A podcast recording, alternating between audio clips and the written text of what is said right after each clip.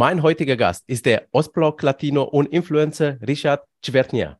Lass mal ein bisschen näher zusammenrücken. So, es ist natürlich eine sehr selbstdarstellerische Community, aber ich würde mir tatsächlich wünschen, dass es eher eine Community wird, wo man sich noch mehr austauscht, wo man noch mehr einfach auf eine schöne Art und Weise miteinander, weil es ist eine schöne Arbeit. Es, es ist wirklich etwas, ich finde es sehr, sehr Tolles, Menschen zu unterhalten und äh, Menschen eine Möglichkeit zu geben. Ich meine, mir schreiben Leute und andere Creator bekommen die Nachricht bestimmt auch hundertfach. Nach einem beschissenen Tag deinen Kanal anzuschauen, ist für mich was wahnsinnig Schönes. Wir machen wirklich, wirklich schöne Arbeit. Und äh, ich habe das Gefühl, da könnten wir ein bisschen schöner zusammenkommen und die, ich sag mal, Wände und Mauern, die so zwischen einem stehen, die mit Business und äh, Geld und sonst was zu tun haben und Fame, dass wir die ein bisschen kleiner machen und äh, ein bisschen mehr eine echte Community werden, wo man sich wirklich austauscht und zusammenarbeitet. Achtung, es folgt richtig gute Werbung. Berufshaftliche Versicherungen für Influencerinnen? Ja, das gibt es. Zum Beispiel die Medienhaftpflicht von Exali. Damit bist du bei Urheberrechtsverletzungen oder falschen Werbekennzeichnungen bestens abgesichert. Du kannst die Versicherung individuell auf deinem Business anpassen und komplett online abschließen, nämlich unter www.exali.de. Und die guten Nachrichten gehen weiter. Seit kurzem sind die Exali Berufshaftpflichtversicherungen für Influencerinnen und Freelancerinnen aus 19 europäischen Ländern verfügbar. Unter exali.com findest du deinen Versicherungsschutz, wenn dein Unternehmenssitz außerhalb des deutschsprachigen Raumes sitzt. Und das Beste, als Influencer-Hörerin erhältst du mit dem Promocode Influencer10 einen Rabatt von 10% auf die erste Jahresprämie, der sowohl für exali.de wie auch für exali.com Kunden gilt. Ich wiederhole nochmal den Promocode, der in Großbuchstaben eingegeben werden muss. INFLZR und die 10. Richard Schwertnier macht Comedy. Als Ostblock Latino nimmt er den Ostblock auf die Schippe und erobert dabei die Herzen der Leute auf TikTok, Instagram und YouTube. Auf TikTok hat er über eine Million Followerinnen, auf Instagram über 300.000, auf YouTube über 10.000. Und er ist auch als LinkedIn sehr aktiv. Gelobt wird er von seinem Management, dass er besonders businessorientiert ist, ein Traum von einem Influencer. Er setzt sich nämlich ausführlich mit seinen Kennzahlen zusammen und deswegen finde ich ihn super spannend zu interviewen. Und in diesem Podcast werden wir seine Story eingehen, wie er zu Content Creation gekommen ist, wie er sein Content macht und wie er natürlich sein Business als Influencer plant. In diesem Sinne, hi und herzlich willkommen, lieber Richard, im Influencer Podcast. Hi. Hi, schön, dass du da bist. Sag mal, Ostblock Latino, was steckt da für eine Geschichte hinter dieser geilen Bezeichnung?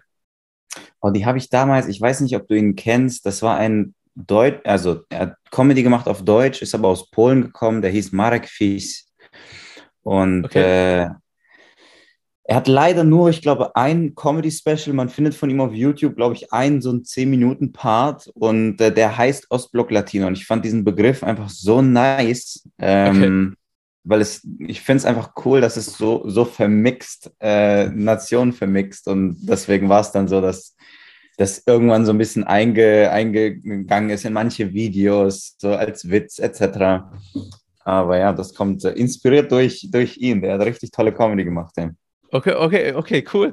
Äh, also ich, ich fand diesen Begriff ja so geil, dass du ihn benutzt hast. Weißt du warum? Weil in meiner Jugend, also ich komme ursprünglich aus Rumänien und ich habe ganz viele Kumpels, die auch aus Rumänien sind und die haben sich alle als Latinos bezeichnet und die haben die mich immer ausgelacht, weil ich blond bin, ja. Und weißt du, ich war so der Außenseiter, ich durfte kein Latino sein, ja. Umso geiler finde ich, dass du dich Ostblock Latino nennst. Das hat mich irgendwie so ein bisschen in meine Jugend zurück äh, versetzt. Ähm, aber sag mal, ähm, auf TikTok hast du über eine Million Follower, ähm, auf Instagram über 300.000, auf YouTube 10.000. War das ein langer Weg? Äh, ich glaube, äh, wenn ich jetzt, ich höre immer mal wieder auch Geschichten, zum Beispiel Mr. Beast hat irgendwie, glaube ich, sieben Jahre kein Video über 1000 Aufrufe gehabt oder andere YouTuber brauchen da Jahre. Ich glaube nicht, dass ich da sagen kann, ich habe einen langen, langen Weg gehabt. Äh, ich habe angefangen 2000, ich glaube 20, November 2020 habe ich wirklich mhm. mit TikTok angefangen. Okay. Mein erstes Video hatte ich hochgeladen 2019.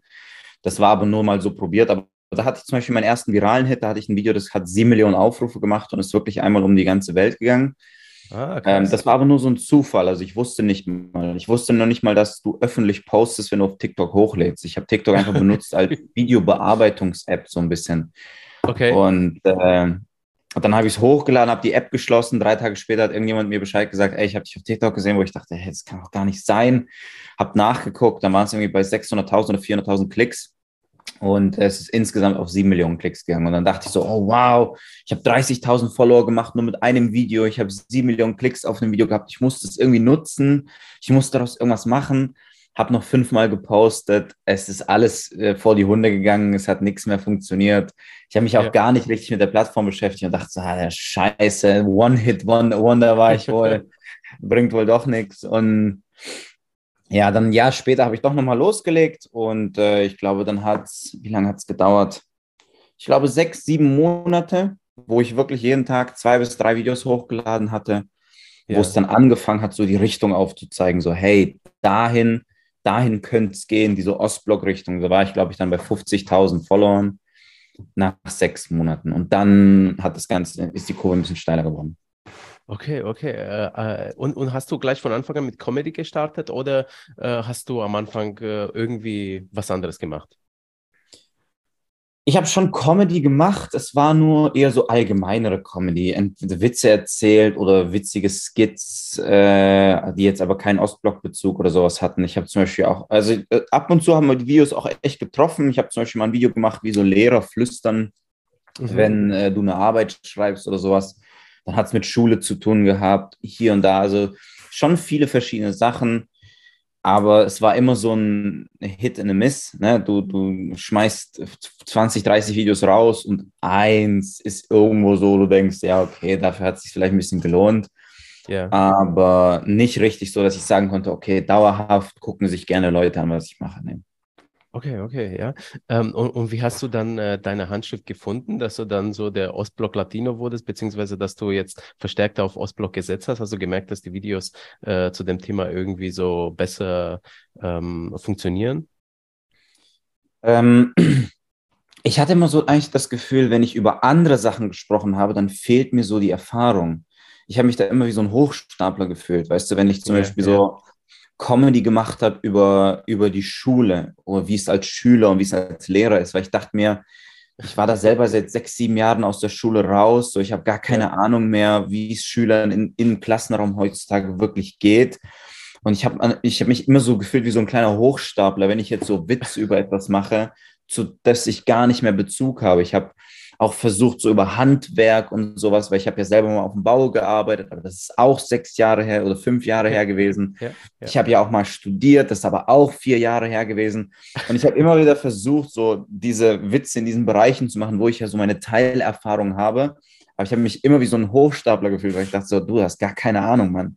Du hast keine Ahnung, wie es einem Studenten geht. Du hast keine Ahnung, wie es einem Handwerker geht. Und Ostblock war halt etwas, wo ich dachte, ja, da werde ich ein bisschen meine Ahnung haben. So, ja. äh, meine Familie kommt von da, du hast es 18, 19 Jahre erlebt, so, du weißt ein bisschen was darüber, um darüber genug sprechen zu können. Und ja, ja. einfach, ich glaube, für mich wohler angefühlt, äh, darüber was zu machen, weil ich hatte einfach deutlich mehr Erfahrung, von der ich nehmen konnte, um dann Videos zu produzieren. Okay, okay, okay. Äh, und was hast du vor der Content Creation gemacht? Oh, viel. Also ich äh, habe nie so richtig einen, einen, Weg gefunden, wo ich gesagt habe, oh, das ist es für mich, das muss ich beruflich machen. Ich war yeah. immer so ein kleiner, äh, tatsächlich Flüchtling.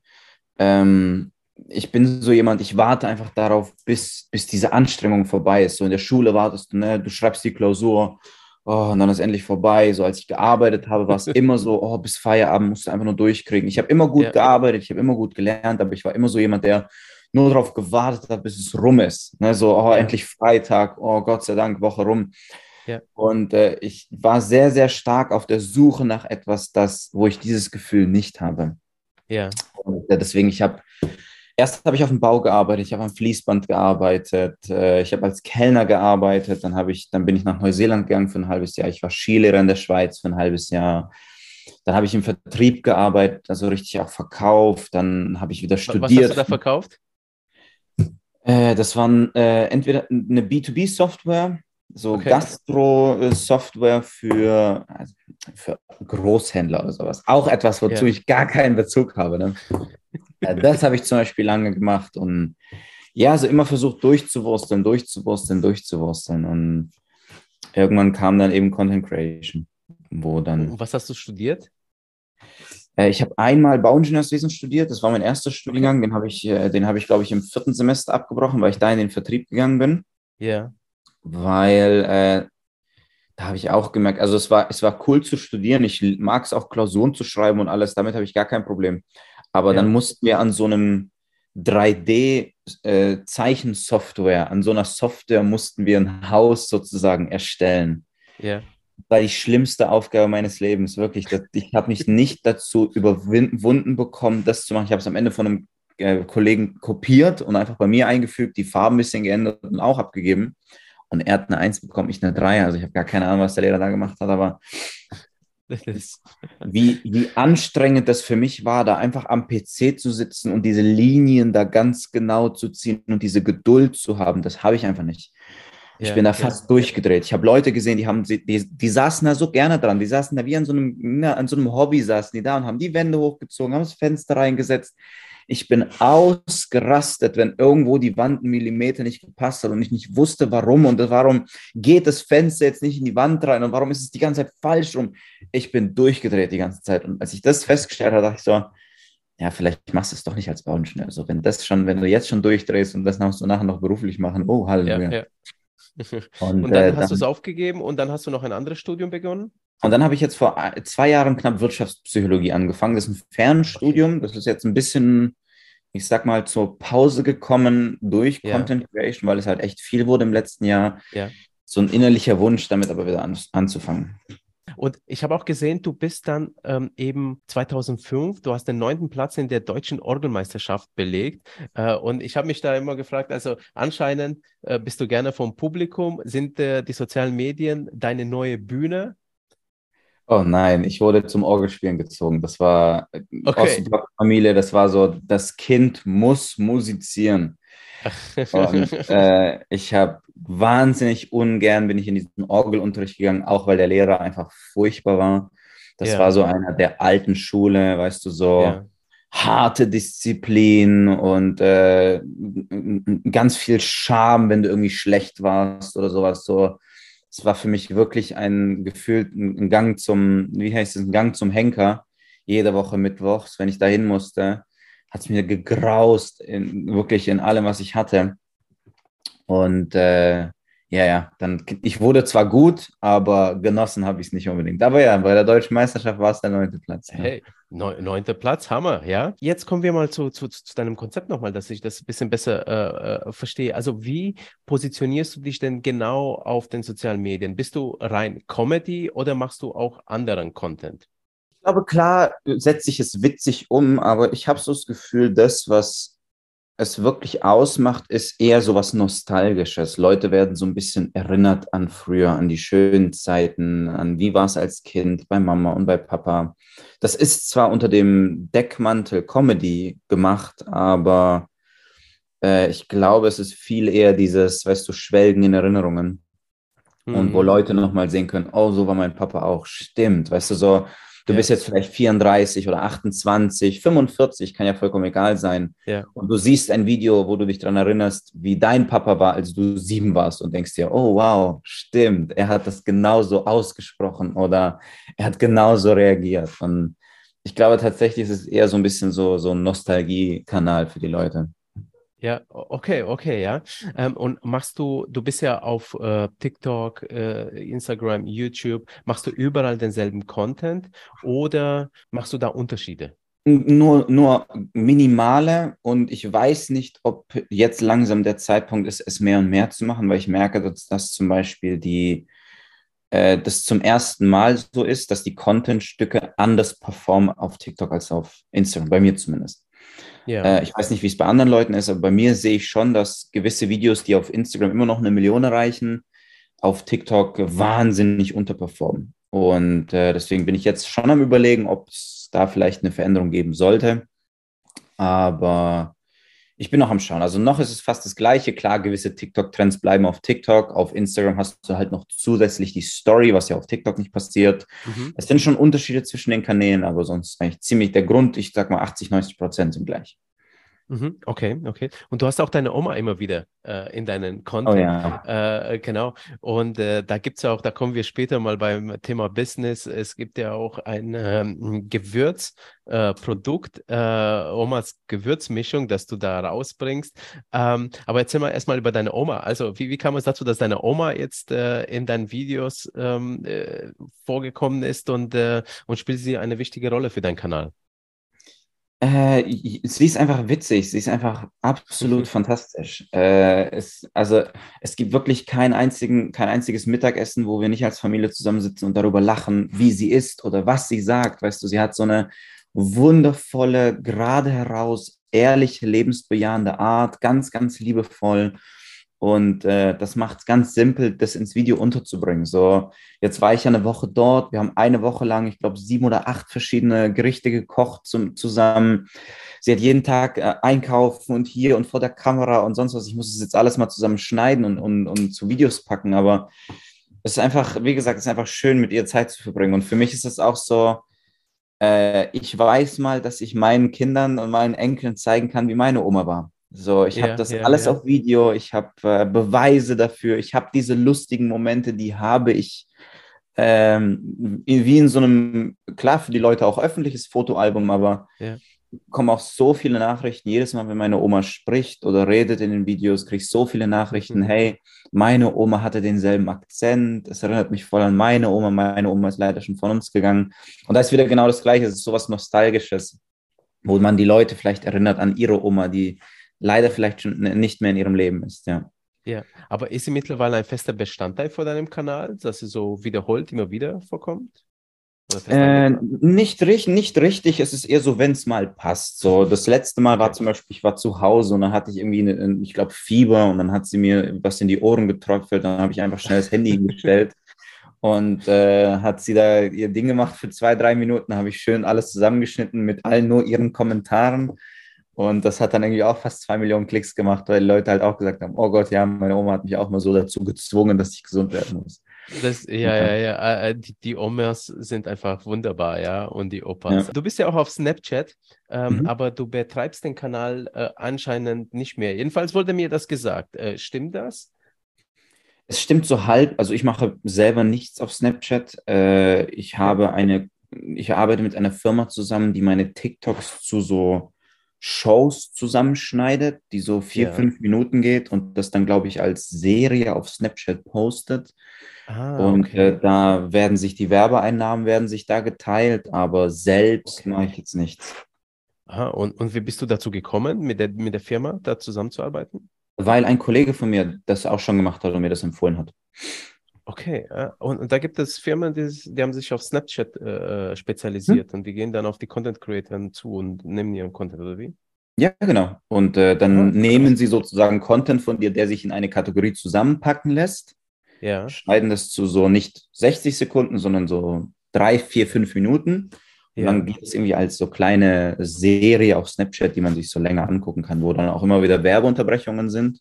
Ja. Und äh, dafür wird dann Geld ausgezahlt. Okay. Sind das dieselben Produktionsfirmen, die dann auch andere YouTube-Serien und sowas machen? Das glaube ich nicht. Das glaube ich nicht. Okay. Die sind. Wobei, doch, ich glaube, die. Doch, doch, doch, doch, doch. Die Firma macht es auf jeden Fall, ja. Okay, die macht okay, auch, okay. hat auch einen Kanal auf TikTok und auch auf YouTube, ja.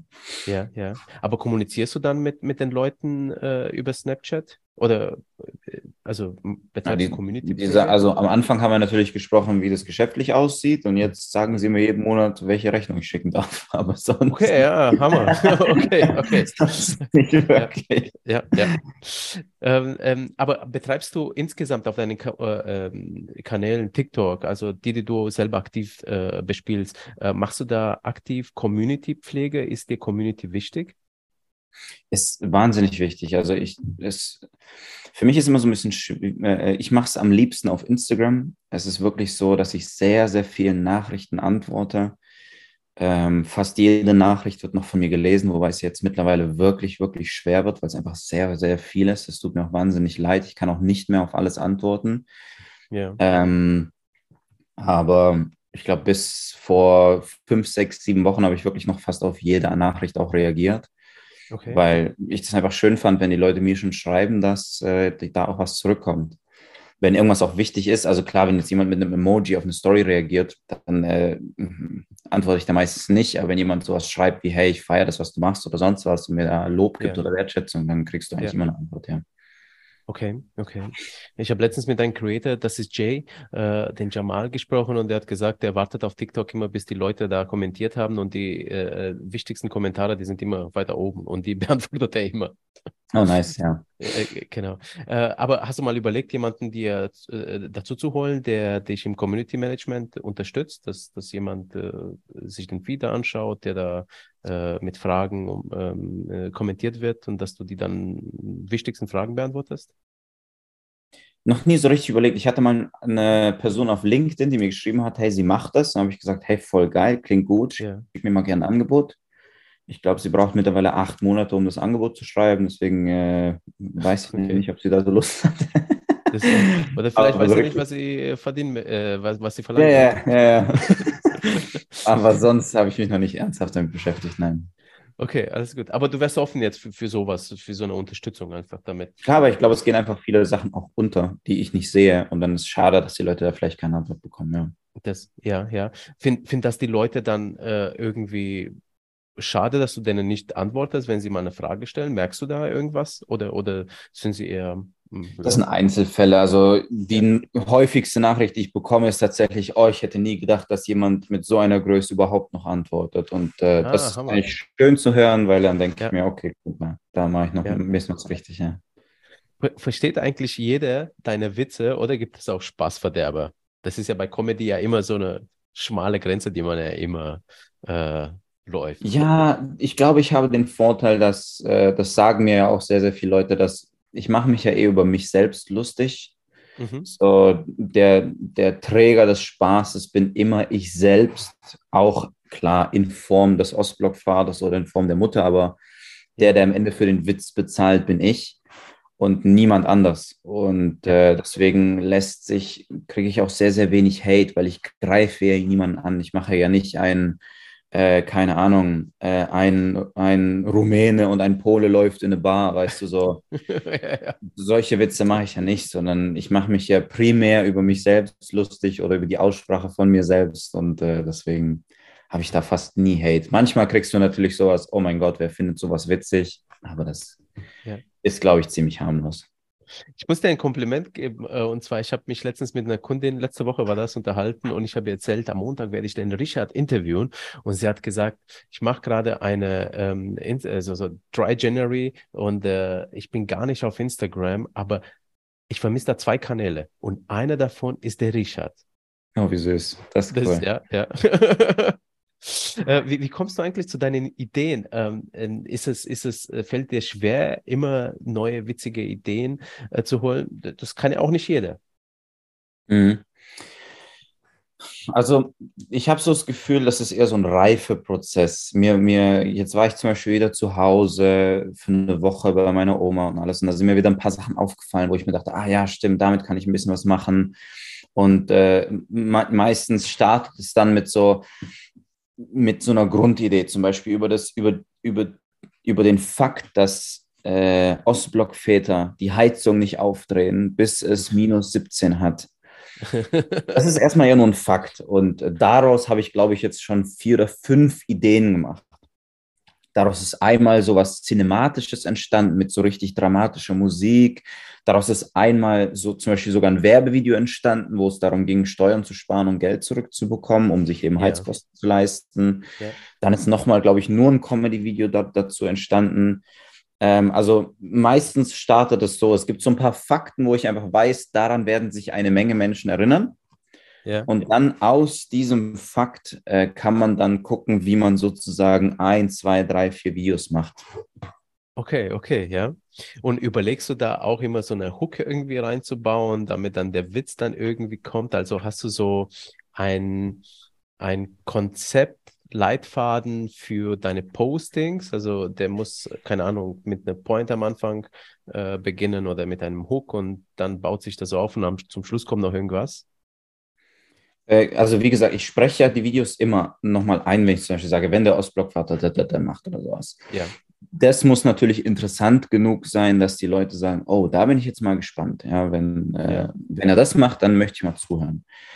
Ähm, woran ich mich dann meistens halte, ist eine überzeugende Stelle relativ früh und ja. dann eine überzeugende Stelle am Schluss. Okay.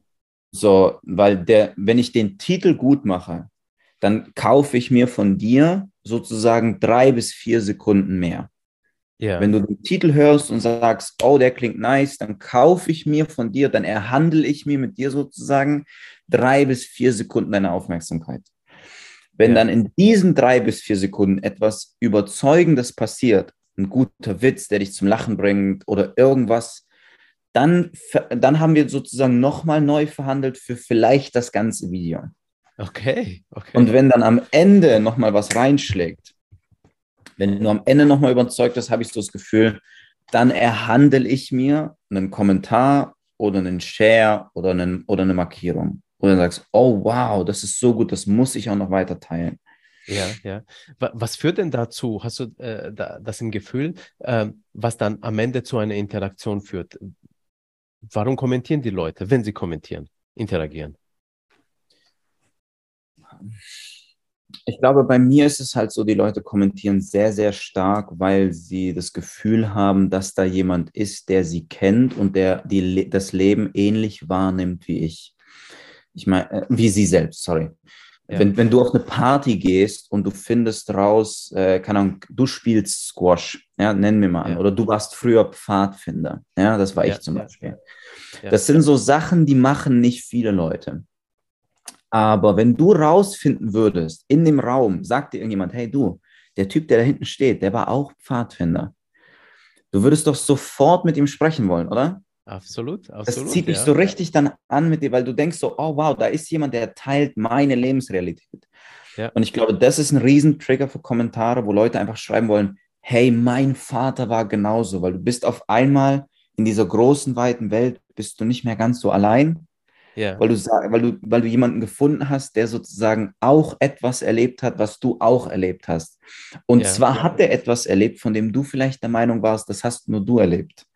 Weil ja. du denkst, nur deine Mama war so, weißt du? Und auf einmal siehst du einen Content Creator mit, mit 200.000 Klicks auf einem Video, wo er genau das gespielt hat, was du gedacht hast, was nur deine Mama gemacht hat. Und ganz viele Leute schreiben, oh, meine Mutter war genauso. Und auf einmal fühlst du dich so ein bisschen mehr in einer Gemeinschaft. Ja. Das ist, glaube ich, wenn die Kommentare kommen. Wenn etwas geteilt wird, dann glaube ich, ist es halt vor allem aus dem Grund so, ich möchte jemandem, den ich cool finde, etwas Tolles schicken.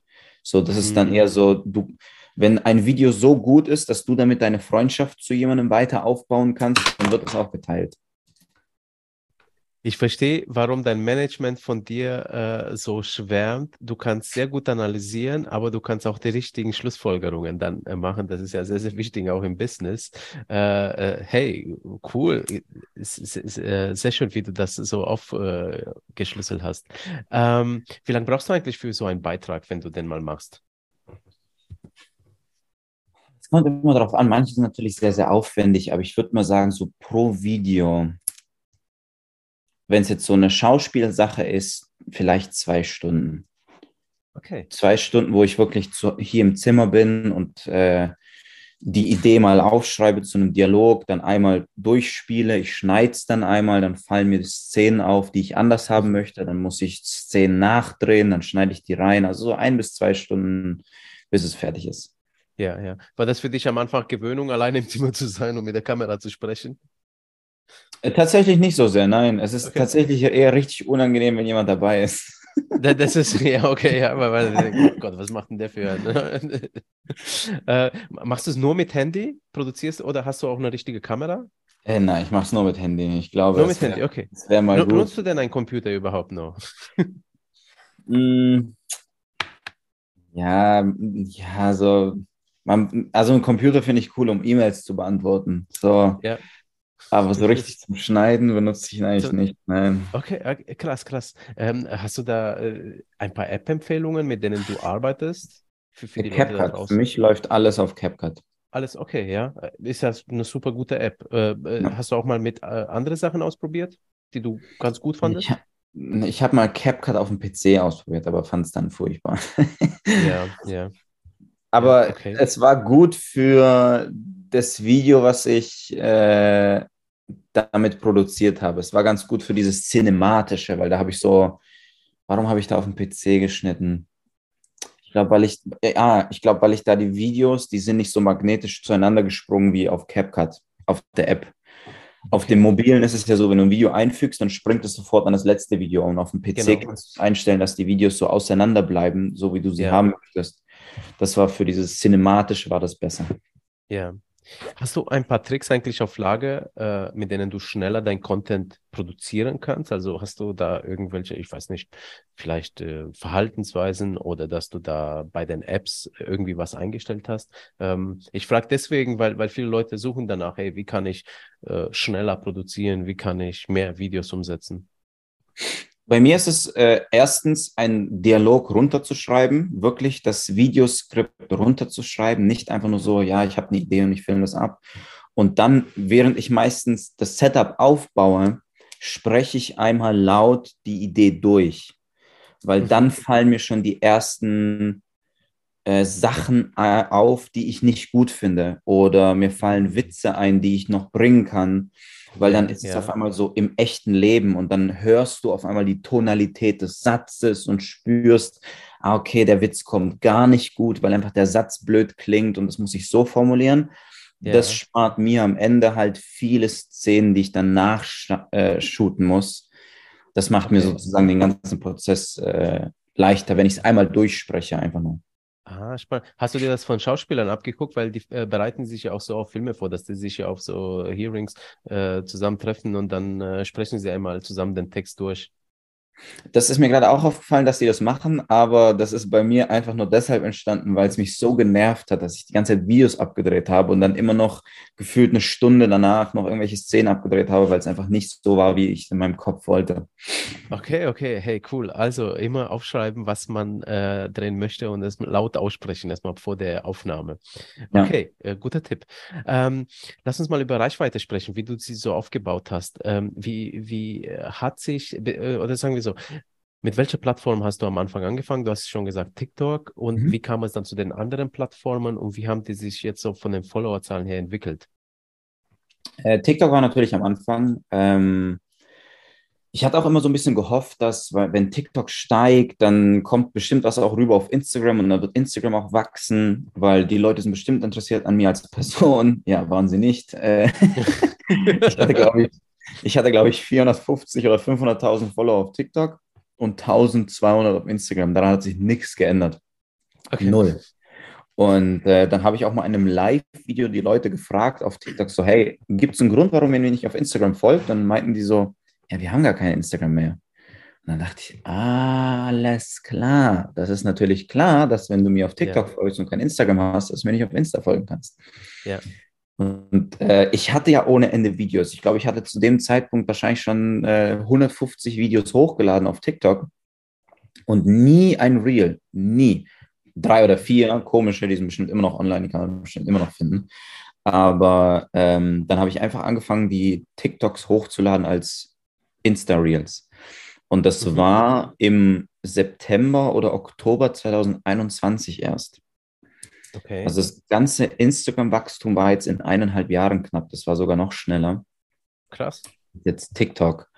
Und da ging es echt rasant. Also da habe ich wirklich, ich glaube, das waren pro, auf TikTok waren es zu den besten Zeiten 50.000 mehr pro alle zwei Wochen, also 100.000 mehr im Monat. Ich glaube, es gab sogar mal einen Monat, da waren es 200.000 mehr in diesem Monat. Das war der Sprung von 600.000 auf 800.000. Mhm. Und auf Instagram war es wirklich, ich habe sogar nachgezählt, äh, vor vier Tagen oder vor sieben Tagen ist diese Serie gerissen. Ich hatte 508 Tage positives Followerwachstum. Hey, da war es äh, vor sieben oder acht Tagen war es das erste Mal, dass irgendwie so minus fünf drin stand. Da dachte ich so, oh nein, das kann doch nicht sein. Aber da war es wirklich straight, also durchgehend. Ich glaube, jeden Monat 10, 15, 20.000 mehr. Einfach weil ich glaube, der Content passt ein bisschen besser für die Altersgruppe und nicht nur für die Altersgruppe, für die Art, die Instagram ist. Ich glaube, Instagram ist ein deutlich stärkeres äh, Performer-Publikum-Plattform, während TikTok doch mehr interagierend ist. Und äh, ja. Und wie ist es mit YouTube? Wann hast du mit YouTube angefangen? YouTube war jetzt, ich habe lange versucht, diese Shorts hochzuladen, aber ich muss ehrlich sagen, der Upload, wie YouTube Shorts ihren Upload programmiert hat, ist absolut furchtbar. Also ich du musst ja immer zwischen 15 und 16 Sekunden auch erstmal wählen, ne? Also erstmal das erkennst du nicht automatisch. Genau, dann ist das Problem, du kannst nicht Alben erstellen, wo du deine ganzen TikToks drin hast, sondern die sind alle nach Datum geordnet. Das heißt, wenn ich einen TikTok hochladen will, was ich vor zwölf Monaten erstellt habe, muss ich jedes Mal auf YouTube Shorts da durchscrollen, ja. bis ich das irgendwo erreiche. Und da habe ich, ich hatte einfach so keine Lust auf den Quatsch. Deswegen habe ich mir jetzt jemanden geholt. Der macht das hauptberuflich aus Slowenien. Das ist richtig, also der ist jetzt in Deutschland, aber er kommt aus Slowenien. Ja. Und äh, der, das ist sein Beruf. Das fand ich so geil. Ich habe das, glaube ich, auf Upwork oder so gepostet. Okay. Und das ist, der nennt sich so Re Content Repurposer. Das sind Leute, die laden deinen Content runter und laden den auf anderen Plattformen hoch. Der ist jetzt gerade, glaube ich, 17. Der hat damit ein Unternehmen gegründet, ist mit der Realschule fertig und äh, macht, hat sich damit selbstständig gemacht. Das fand ich so geil, dass ich gesagt habe, ja. ey, safe machen wir das zusammen. Hey, äh, Hammer, ja. Äh, ich meine, 17 Jahre, der wohnt wahrscheinlich noch zu Hause. Äh, ja, hat äh, ja. keine Fixkosten, nicht schlecht. Also, okay. Ja, genau. Hammer. Ähm, okay, okay, okay, ja. Also, und äh, da bist du jetzt selber auf YouTube, bist du trotzdem irgendwie drauf und schaust dir an, was da passiert, wie die Leute kommentieren und so, oder, oder lässt du, überlässt du das alles ihm? Nee, also ich gucke gern, ich gucke vorbei. Er übernimmt den kompletten Upload und ja. äh, er, er, ist jetzt, glaube ich, auch, also er schneidet auch so Reels. Meine Frau und ich denken darüber nach, einen Podcast zu drehen. Okay. Äh, jetzt haben wir auch im Februar ein bisschen Zeit dafür. Er, er, wäre dann auch die Person, die sozusagen aus diesem 20, 30 Minuten Podcast dann so Reels schneiden würde, mhm. 30 bis 60 Sekunden. Mhm. Aber er macht das, den ganzen Upload. Ich gehe natürlich drauf, gucke mir die Kommentare an, gucke mir die Performance an, beantworte die Kommentare natürlich auch. Und äh, ist natürlich jetzt schön zu sehen. So, äh, er hat jetzt, glaube ich, einen Monat lang also er hat alles auf einmal gemacht, was ich fantastisch fand, weil er hat das alles so gescheduled. Das ist natürlich geil auf YouTube-Shows, dass du so sagen kannst, lad das übermorgen um 14 Uhr hoch. Das ist ja, mega. Ja. Und jetzt merkst du sozusagen, wie da richtig Traction kommt und äh, ja. Ja, Kann, kannst du das auf TikTok nicht machen, dass du die planst, die Beiträge? Falls es das gibt, weiß ich noch nicht, dass es das geht. Ja. Okay, okay, ja, ja. ja. Ähm, ich ich frage mich, glaube ob das auf äh, Instagram geht, weil die haben ja da diese The Business Suite. Ähm, aber ich glaube, Reels sind nicht abgedeckt. Bin mir jetzt aber auch nicht sicher. Also, äh, ich glaube nicht, dafür gibt, also dafür kenne ich zu viele externe Anbieter, die diesen Service anbieten. Genau, genau, ja, genau, so, genau, ja. Das ja. müssten sie nicht tun, wenn es die Plattform selber machen könnte.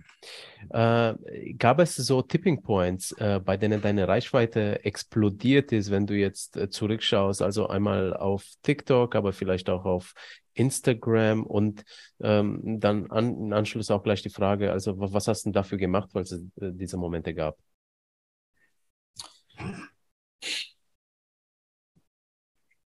Ich glaube, es ist, äh, ja, die gab es. Wie gesagt, dieser eine Monat zum Beispiel, wo da irgendwie 200.000 Follower dazu gekommen sind. Mhm ich glaube, es waren, es war so eine Kombination aus drei Sachen. Nummer eins, glaube ich, war es, dass genug Leute gesehen haben, dass dieser Content gut war und sozusagen eine signifikante Menge an Menschen haben diesen Content gleichzeitig geteilt und verbreitet, sodass die Plattform festgestellt hat, so, oh shit, mhm. hier ist was richtig heiß. Ja. Mhm weil es war noch neu genug, dass es nicht alle, nicht alle gekannt haben, aber es war nicht zu neu, dass es nur 17 Leute gefeiert haben. Mhm. Und das zweite war, glaube ich, dann, das war so eine Periode, da habe ich auch für, eine, für so drei, vier Wochen wirklich dauerhaft Videos gemacht, die ein, zwei, drei, vier Millionen Views gemacht haben. Also die Qualität des Contents war über diese Zeit sehr komprimiert, sehr hoch.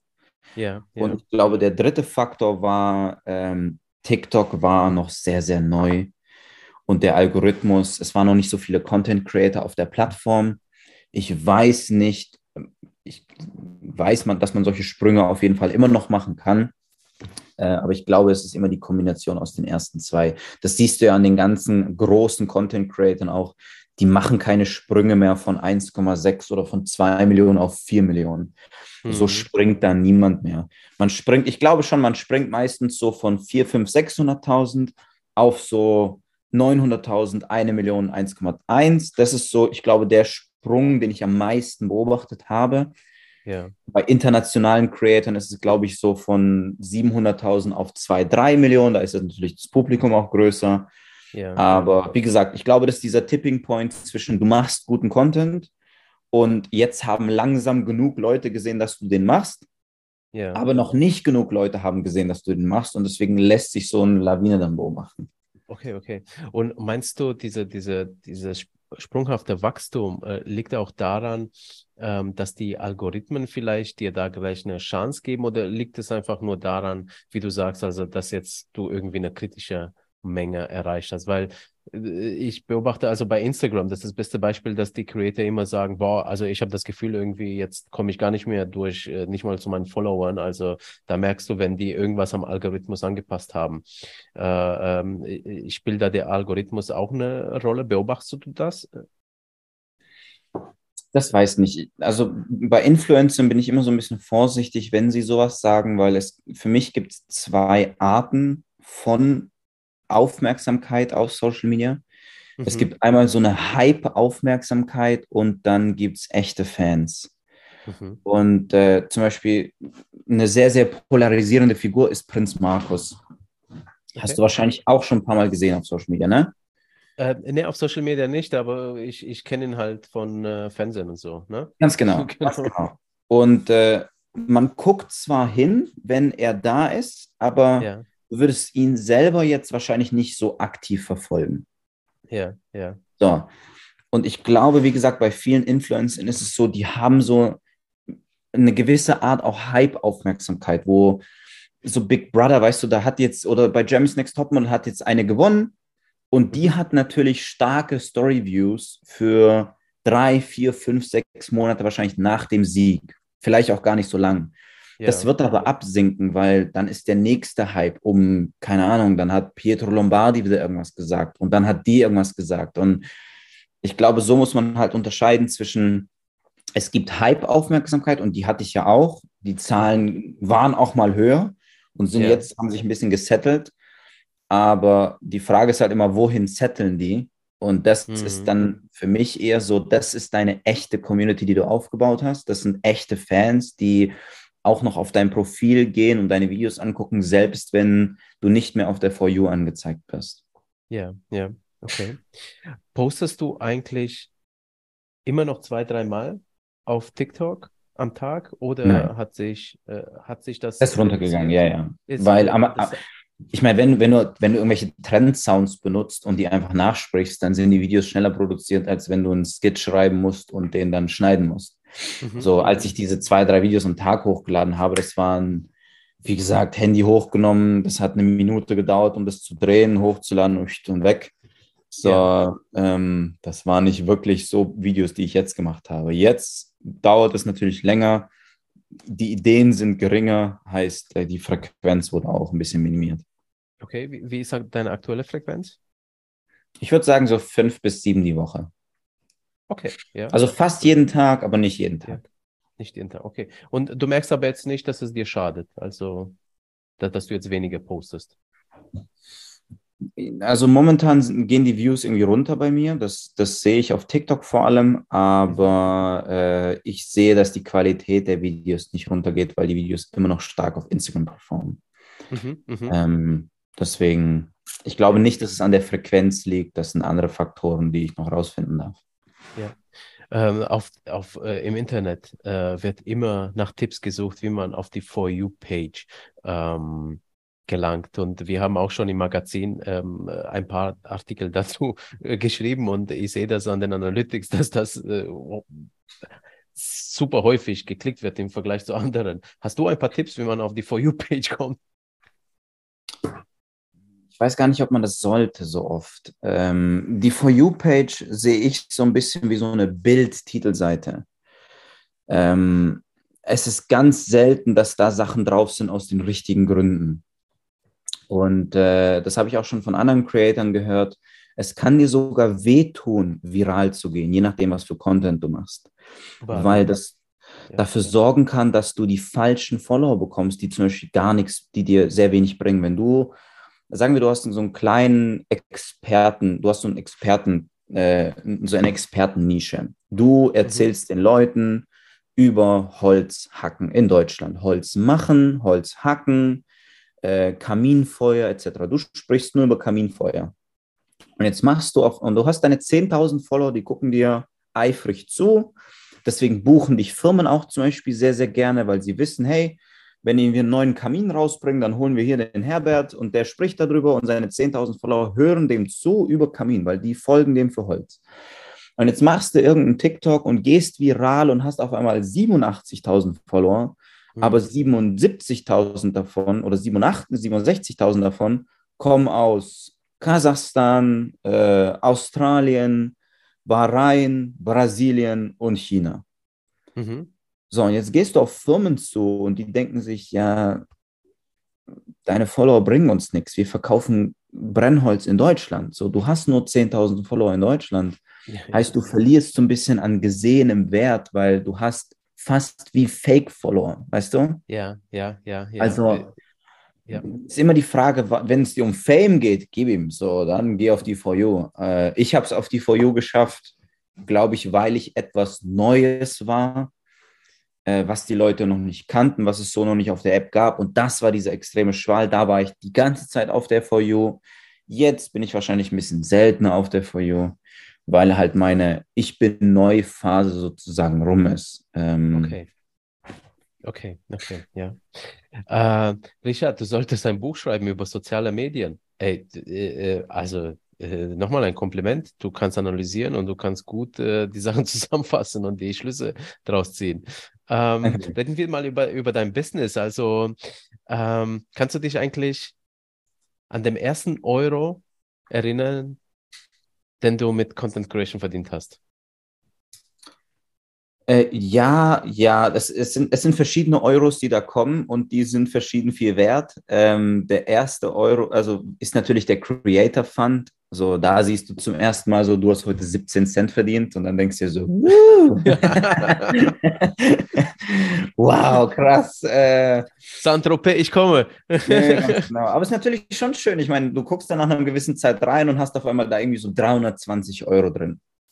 Und äh, das war, als ich Student war, war das meine Miete. Ja, meine Miete waren genau 305 Euro oder sowas und sowas dann zu sehen und zu denken, wow, ja, eigentlich ja. habe ich da sozusagen eine Miete von früher liegen, ist, ist verrückt.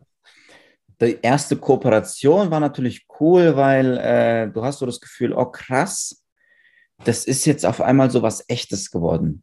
Und äh, für mich war es einfach cool, so, genau das, so dass das halt wirklich jetzt lebensverändernd ist. Das war dann so der Zeitpunkt so, okay, alles klar, damit kann ich mein Leben verbessern und vielleicht mehr in die Richtung bringen, in welche Richtung ich schon immer gerne haben wollte. Das war so dieser, oh ja, jetzt ist es echt. Ja.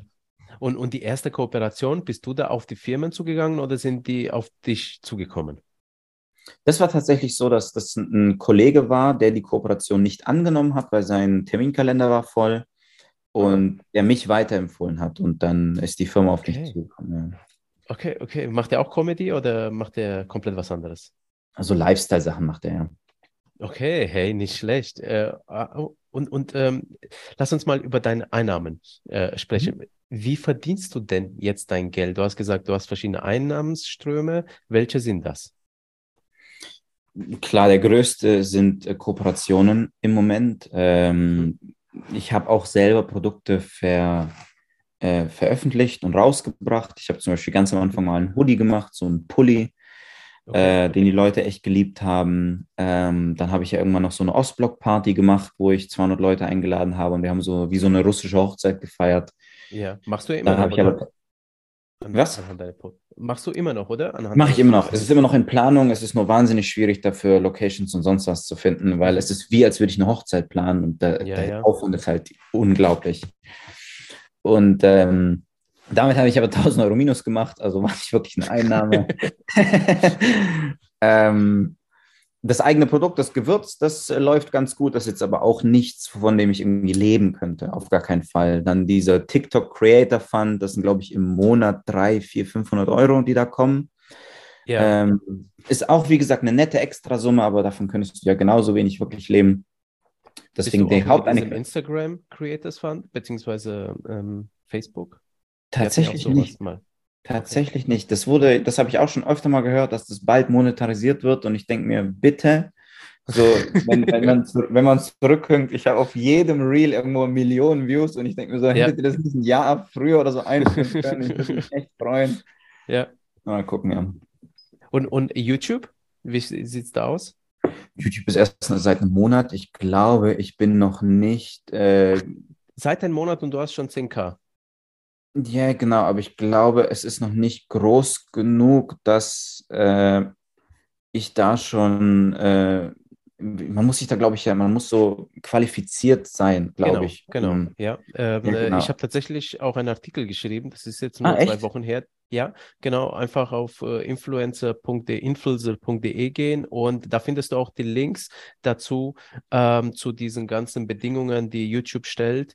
Ähm, der Artikel heißt, das kann ich dir sogar sagen, ähm, Aktion erforderlich, YouTube aktualisiert die Nutzungsbedingungen für dessen Partnerprogramm. Und äh, ähm, ähm du kannst dich äh, rein über Shorts dafür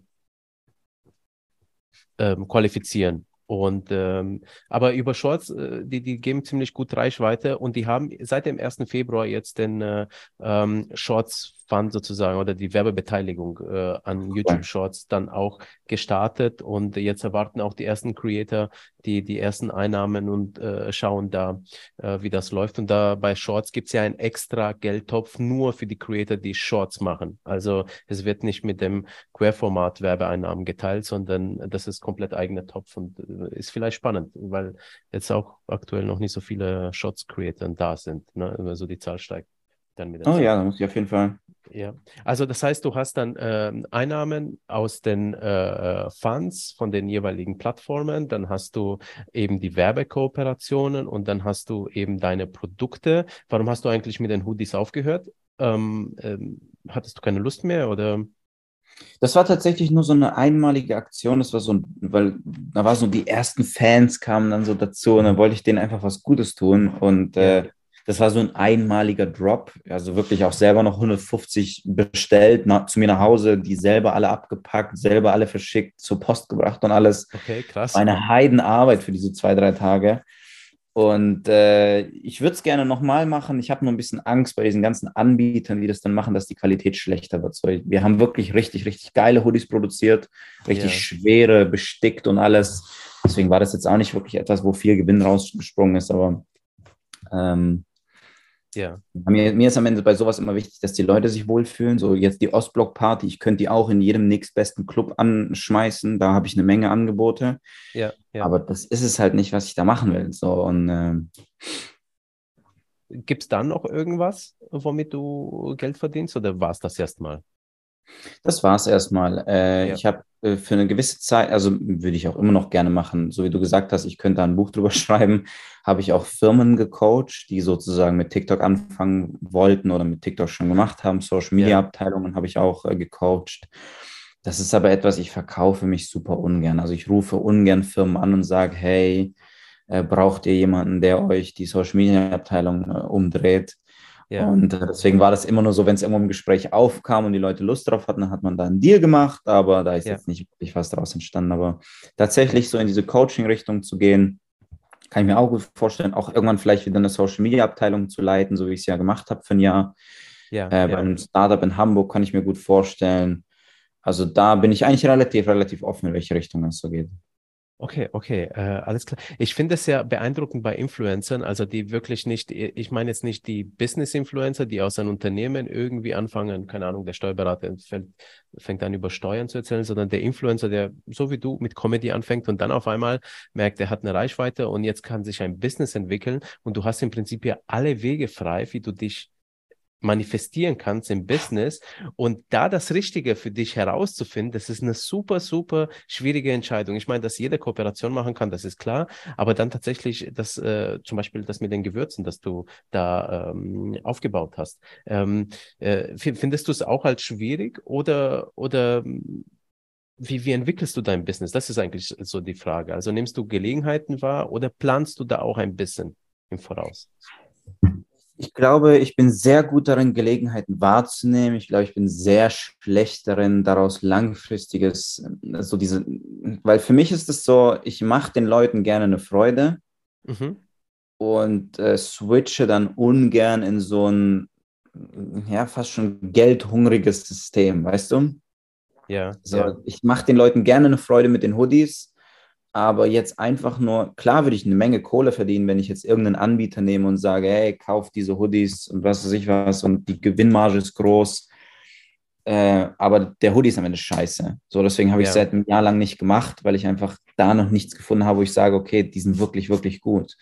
Mhm. Und äh, ich, ich, glaube, da bin ich nicht ganz so gut da drin. So, ich nehme die Mö Möglichkeit gerne wahr und wenn ich mir bewiesen habe, dass es funktionieren könnte, dann suche ich wie so ein Hund äh, nach dem nächsten Stückchen, das ich jagen kann. Weißt du, so ein äh, ja. Ja. bleibe selten bei einer Sache so dran. Ja. Wie, wie kann man es eigentlich äh, mit der Zusammenarbeit mit Antol Story, deinem Management? Äh, weil ich habe auch das Gefühl, du könntest dich im Prinzip alleine managen, weil du ja so ein Gespür halt äh, dafür hast, fürs Business. Ja, aber ich habe, also in diesem Geschäft arbeitet man mit wahnsinnig vielen angenehmen und auch mit sehr vielen unangenehmen Menschen zusammen. Mhm. Und äh, das Management bietet mir die Chance, Abstand zu besonders den unangenehmen Menschen zu halten, ja. die halt in manchen Abteilungen arbeiten, so und wo dann die E-Mails wütender und passiv-aggressiver werden, wo ich dann ganz schlimme E-Mails schreiben würde, wo ich einfach weiß, ja. hey, ich habe da jemanden, der antwortet da professionell drauf, der kriegt da alles äh, ordentlich hin. Ja. Ähm, und es ist auch einfach, also für mich ist es wahnsinnig, wahnsinnig schön, diese Entlastung auch zu haben. Ähm, diese Entlastung. Es gibt zwei, drei Sachen, zwei, drei Firmen, die manage ich selber, weil es Deals sind, die ich ganz am Anfang selber gemacht habe. Okay. Da kümmere ich mich selber um alles. Aber auch da, weißt du, merke ich, es ist wahnsinnig schön, dass ich mich nicht an alle Deadlines selber erinnern muss. Es ist wahnsinnig schön, dass jemand eine Übersicht hält über, was kommt noch alles. Und Nummer zwei, äh, ich meine, ich drehe die Videos allein in meinem Zimmer. Ja. Äh, wenn du dann anfängst, so ein bisschen durchzubrechen, hast du einen, ein sehr schlechtes Netzwerk, weil du drehst die Videos ja allein in deinem Zimmer. Da ist niemand ja, ja, aus der Industrie, der dich kennt. Und ein Management gibt dir sozusagen die Chance, schneller an Kontakte ranzukommen, schneller auch an Firmen ranzukommen. Ich hatte jetzt eine Idee zum Beispiel für eBay, um, weil ich dachte mir, hey, das passt perfekt in dieses Ostblock rein. Ja. Ähm, und dann habe ich meinem Management Bescheid gesagt und drei Tage später hatte ich einen Call. Weißt du, hatten wir einen Call mit der Agentur, die sich um eBay kümmert. Das wäre alleine ja gar nicht möglich gewesen. Weißt du, so ja. alleine musst du erstmal suchen und wer ist da und wer ist da zuständig. Dann rufst du an und dann geht da niemand ran und dann schreibst eine E-Mail und die wird nicht gelesen. Also ein ja. Management bietet einige, einige Vorteile. Erstens natürlich in der Entlastung, dass du die Übersicht nicht mehr selber halten musst. Und Nummer zwei, du hast so diesen Netzwerkvorsprung, der selber oft sehr, sehr schwierig ist. Ja. Warum hast du dich für Antal Story entschieden? Was hat das Management in deinen Augen besonders gemacht? Ähm, es war eins, das ich über einen bekannten Creator sozusagen einfach kannte, Jonas Ems. Äh, mhm. Da ich fand seine Langfristigkeit im Social Media Game beeindruckend, weil er macht das, mhm. glaube ich, schon seit zwölf Jahren und das war etwas, wo ich dachte, hey, wow, da wäre ich dann näher an jemandem dran, der weiß, was es heißt, in diesem Business mal ein paar Jahre zu verbringen. Heißt, wenn ja. ich da vielleicht mal einen Tipp brauche, weil wie gesagt, ich bin jetzt seit zwei Jahren dabei, ziemliche, ziemliche Anfänger, wird er mir wohl den einen oder anderen Tipp geben. Heißt, das war sozusagen der erste Punkt, wo ich dachte, hm, äh, ich glaube, das wird mich da interessieren, weil ich habe auch von vielen anderen Managements gehört, dass die Leute so benutzt werden, solange sie heiß sind. Mhm. Und dann kriegen die halt keine Deals mehr, weil dann steigen ja neue Creator in das Management ja, ein, ja. heiß sind. Die werden dann nicht mehr gefördert dann. Ja. Ganz genau. Heißt, die verdienen für eine kurze Zeit sehr viel und dann irgendwann nicht mehr. Und äh, deswegen diese Langfristigkeit fand ich interessant. Und dann war es echt, also wir haben so gesagt, wir probieren das jetzt mal für so einen Monat. Ähm, und dann war es einfach die Arbeitsweise, die mich überzeugt hat. Also wirklich, das war fantastisch. Auf einmal, da, wie die Übersicht geschaffen wurde, wie die E-Mails beantwortet wurde, die Kontakte, an die wir auf einmal rangekommen sind, die Möglichkeiten, die da auf einmal entstanden sind, war so, oh wow. Äh, da fühle ich mich einfach sehr, sehr, sehr, sehr wohl und äh, deswegen bleibe ich da auch ganz gern. Ja. Was unternimmst du, damit eine Kooperation erfolgreich abläuft? Äh, also, was liegt in deiner Hand? Worauf äh, achtest du? mir nicht zu sehr von der Firma auch reinreden zu lassen in vielen Fällen. So, okay. So wie du gesagt hast, ich kann sehr, sehr gut analysieren. Ich kenne, was bei mir ankommt, wie es ankommt und wie ich es verkaufen muss, weil das ist mir auch ganz wichtig. Das heißt nicht so, mir darf die Firma nichts sagen, scheiß auf die Firma, ich will einfach mein Video produzieren und die sollen mir Geld dafür geben. Ja. Das nicht. Aber ähm, für mich ist am Ende wichtig, dass die Firma auch profitiert. Ja. Heißt, wenn die Firma mir sagt, mach das Video so und ich weiß, das würde dafür sorgen, dass am Ende weniger Link-Klicks, weniger Verkäufe für die Firma entstehen, dann werde ich das ansprechen müssen. Und manchmal verstehen die Firmen das nicht. Und das ist vollkommen in Ordnung. Weißt du, die haben Kreativabteilungen, die ja. sind nicht jeden Tag mit meiner Community in Kontakt, so wie ich es bin. Die haben andere KPIs, nach denen sie Entscheidungen treffen. Verstehe ich vollkommen. Ja. Eine der wichtigsten Sachen, die ich da tun muss, ist wirklich für mich einzustehen und zu sagen, das können wir so nicht machen, aus den und den und den Gründen. Äh, das, was ich auch von Firmen höre, ist, dass ich einer der wenigen Influencern auch bin, wo man immer mit sozusagen einem positiven Investment rausgeht aus einer. Kooperation. Ja. Und äh, das ist etwas, worauf ich sehr, sehr stolz bin. Und das möchte ich mir beibehalten, aber da kommen halt einige Sachen zusammen. Erstens muss die Firma mir natürlich vertrauen. Zweitens muss ich entscheiden, ob die Firma passend für das ist, was ich überhaupt tue, für die mhm. Leute, die mir folgen. Und dann muss man einen schönen Weg finden, wie man das an die Leute rantragen kann. Ich habe zum Beispiel noch nie, noch nie negative Kommentare für Werbung bekommen. Okay. Gab es noch nie. Es war immer, hey, wenn die Werbung so ist, gucke ich sie mir gerne an und das ist natürlich schön, dass sich die Leute die Werbung auch gerne angucken, aber wenn dann ja. ich von der Firma auch noch höre, hey, guck mal, wenn wir mit dir zusammenarbeiten, dann haben wir mehr Verkäufe, als wir an dich Geld zahlen und das macht uns sehr, sehr glücklich. Und so habe ich so das Gefühl, das ist ein Weg, da sind meine Follower glücklich, weil die ja, werden nicht ja. mit einer Werbung belastet. Die Firmen sind glücklich, weil die Investition hat sich ausgezahlt. Und äh, ja, ich glaube, das ist dann für mich sehr, sehr, sehr, sehr schön am Ende.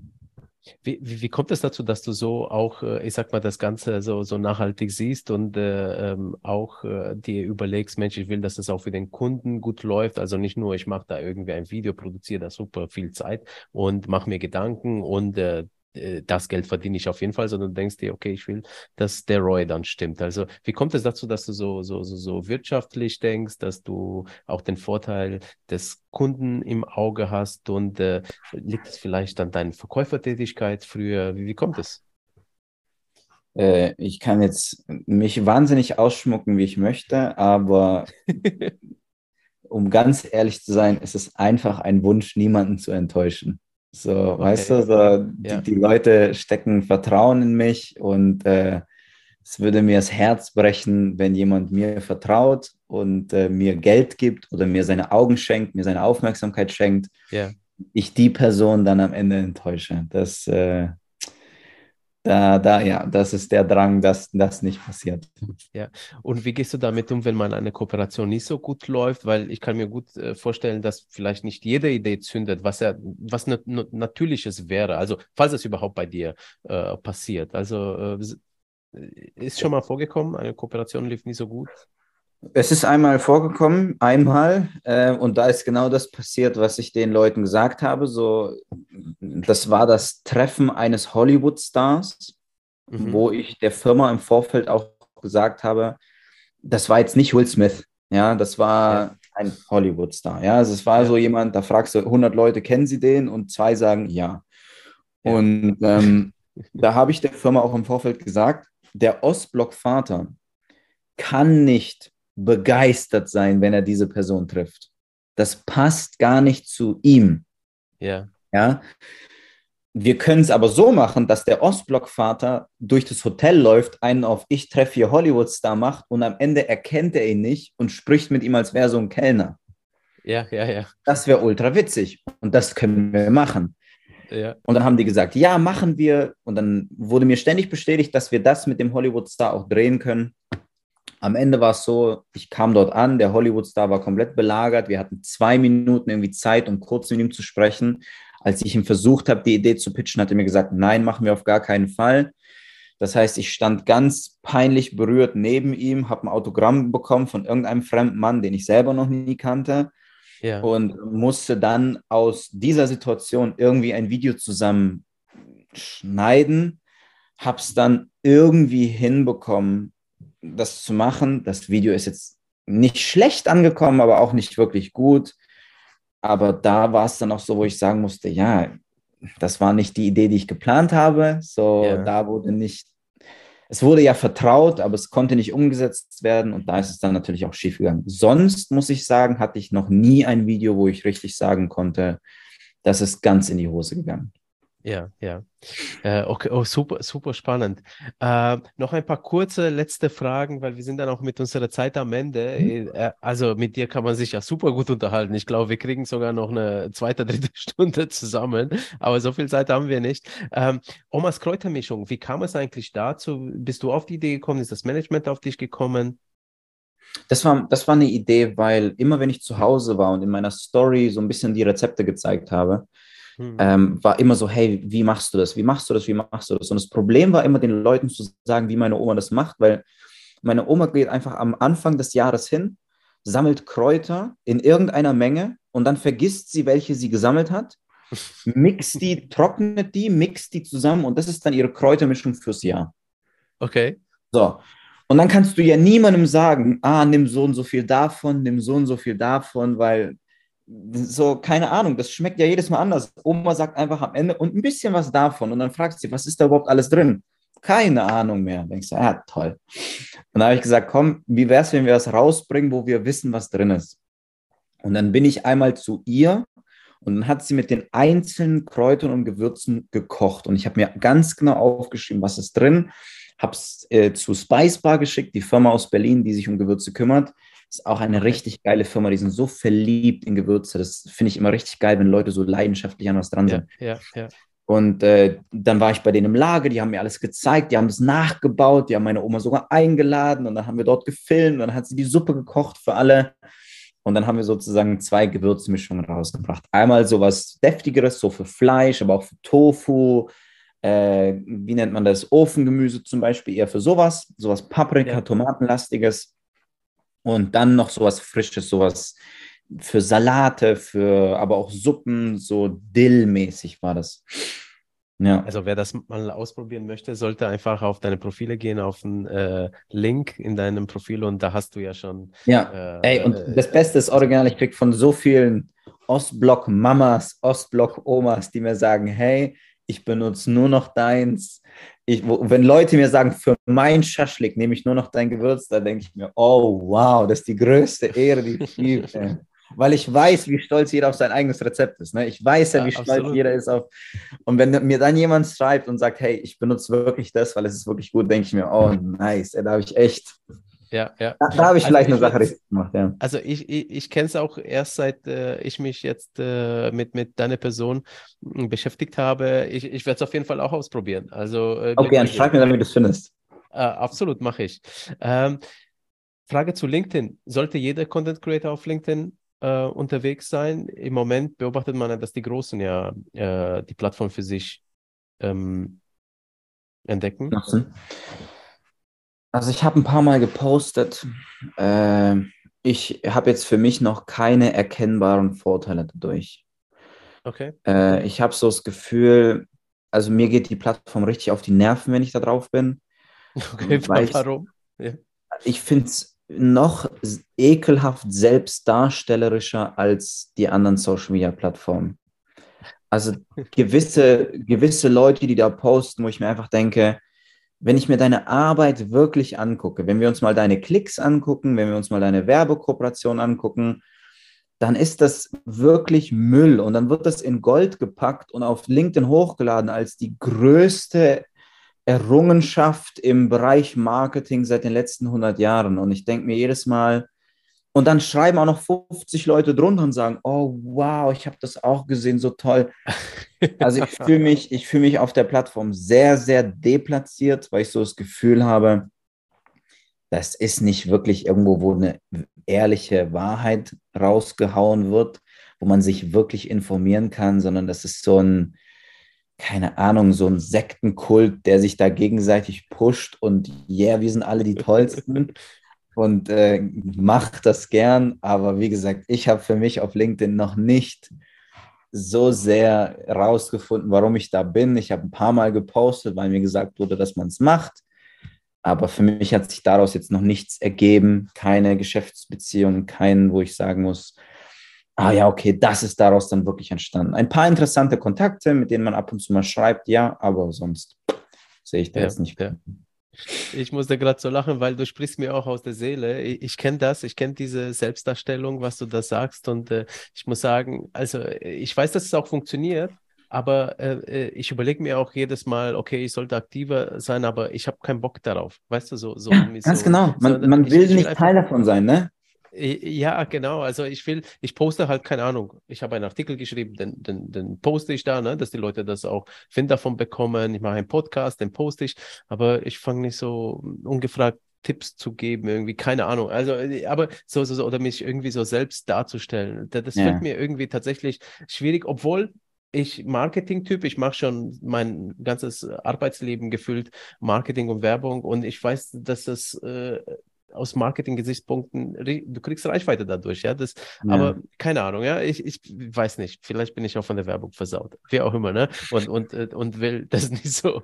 Naja, äh, kurze Frage noch. Äh, wenn du, ich weiß nicht, ob du Kinder hast oder nicht, aber äh, hättest du Kinder, ähm, würdest du denn sagen, wenn sie zu dir kommen, Mensch, Papa, ich will Influencer werden, Influencerin werden, würdest du sagen, probier dich aus oder wir sagen, nee, auf gar keinen Fall? Oh, das ist eine sehr, sehr gute Frage. Ähm, ich glaube, es kommt darauf an, was für einer du wirst. Und äh, ich denke, die Influencer, denen es mental am besten geht, sind Nischen-Influencer, die ihre Fan, kleine Fangruppe gefunden haben außerhalb des Mainstream-Hypes. Also wenn du Schals häkelst oder keine Ahnung, Tonvasen äh, töpferst und du hast 642 Leute, die dir zugucken und die dich dafür feiern und du machst damit 700, 800 Euro im Monat extra. Ich glaube, das ist das Beste, was du damit machen kannst. Damit Vollzeit, muss ich ehrlich sagen, ich finde, es ist eine sehr, sehr hohe mentale Belastung. Äh, ich will auf gar keinen Fall sagen, oh, wir arbeiten so hart, so, weil ich habe andere Jobs kennengelernt und das wäre einfach beleidigend gegenüber Leuten, die wirklich hart arbeiten, weil das ist mhm. es nicht. Aber ich glaube, es, es ist mental sehr, sehr belastend mit so viel Erwartung, so viel Aufmerksamkeit äh, zu kämpfen und dann auch, sage ich mal, das geschäftlich umzuwandeln, weil es ist etwas so Fluktuatives, wo ich so das Gefühl habe, du kannst nie richtig so die Hand draufsetzen. So als ich noch Gerüstbauer war, mhm. habe ich ein Gerüst aufgebaut und ich konnte mich am Ende unten hinstellen und ich konnte stolz darauf gucken und ich war erfüllt und ich hatte keinen Zweifel, das war gute Arbeit, die ich gemacht habe. Mhm. Und dann konnte ich das Projekt abhaken und habe mich gut gefühlt und konnte ins nächste Projekt. Dieses Gefühl hat man ganz selten, weil es ist so, es könnte immer besser sein. Ne? Das, du könntest immer mehr Klicks machen, du könntest immer mehr Views haben, du könntest immer noch mehr Leute haben, die, es gibt immer jemanden, der, der noch mehr hat und alles. Und es ist, ich finde etwas sehr, sehr Schwieriges, um darin mental langfristig glücklich zu werden, um da so ein bisschen Seelenfrieden zu haben, um ein ruhiges, entspanntes Leben zu führen, ist es, glaube ich, nicht der beste Weg diesen Mainstream, ich meine, wenn man da auch mal reinguckt, äh, nichts gegen die Leute, aber wie viele darüber schon sprechen, dass sie Depressionen haben, dass sie zur Therapie mhm. gehen, dass es wahnsinnig anstrengend ist, wie viele auch wieder aussteigen, wie viele sich da auch wieder rausnehmen. Ähm, ich glaube, es ist kein, kein, also es gibt, wenn du deine Leidenschaft in was anderem findest, äh, wirst du wahrscheinlich ein entspannteres, glücklicheres Leben führen. Ja. Das wäre mein Tipp. Ja. ich würde auch sagen, du hast ja dein, äh, deine Landschaft auch in was anderes gefunden, nämlich in Comedy und nicht Influencer sein zu wollen. Das ja? ist richtig, das ist richtig. Ja, so, genau, ja, das richtige Influencer sein ist nichts, was ich jetzt großartig genieße. Ähm, ich mag es, mit Menschen in Kontakt zu treten. Ich mag es, diese Möglichkeiten zu haben.